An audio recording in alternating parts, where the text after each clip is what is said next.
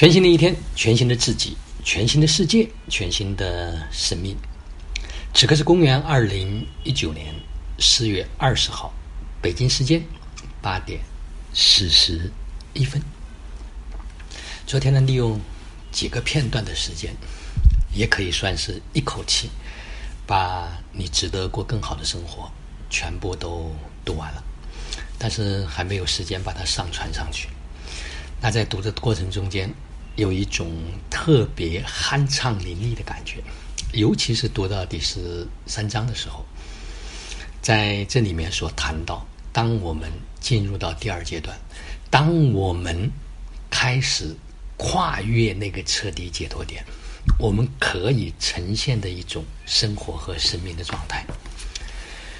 呃，坦白讲，这本书在几年前读，和此时此刻。当下的这种状态下面去读，感受的的确确是非常非常的不一样。就像作者所讲的，当他开始去运用寻宝的工具，当他开始更深入到第二个阶段的时候，他看到的所有的事儿，几乎都让他热血沸腾。啊，这是非常非常棒的一件事儿。就像作者一你在书里面也再次提到，如果真的。你觉得花五年、花十年、花二十年，可以达到这种无拘无束玩耍的状态，你觉得不好吗？啊，的确，我也说，这真的是一次非常英明的啊决定，在这样一个时间节点啊，尤其是在运用这些工具啊流程、运用这些东西的时候，真的感受完全的不一样。作者也在书中间问到过一个问题，他说：“我想问你，在你的全息图中，任何的事儿都是真的吗？可靠的吗？一成不变的吗？”他说：“实际上不是的，真的不是。随着我们对生命的这一份探索，随着我们的自己的经验和体验，我们将会看到的会完全的不一样。那同样的呢？”最近对读书这件事儿也有了新的认知和认识，它不在于多，而在于中间。如果觉得看到是对我们此刻当下生命成长有帮助的这个部分，我们就可以把它拿回来，立刻就用，一直真的让他们成为自己的。啊，包括站桩也好，包括。冥想也好，静心也好啊，真的是越做越有感觉。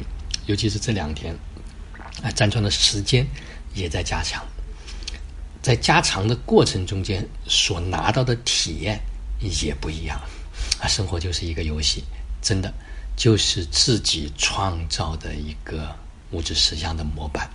既然我们可以为现在的生活关注能量，我们也可以为。我们想玩的新的游戏，去关注能量。那昨天同时呢，在跟徐丽老师他们在交流的过程中间，也明显的感受到，作为现在的一个，假如说还在职场中间或者还在创业中间的人来讲，如何能够让这个企业系统化的、规范化的、流程化的，最后。达到自动化的运行啊，有了非常深切的这种认识和认知。那么呢，在这个周末的时间啊，我想推荐一个影视，就是一部电影，嗯，就叫《黑客帝国》。那一个电视剧，就是让我听懂你的语言。的确，现在可能在看这些东西的时候，感受。也会不一样。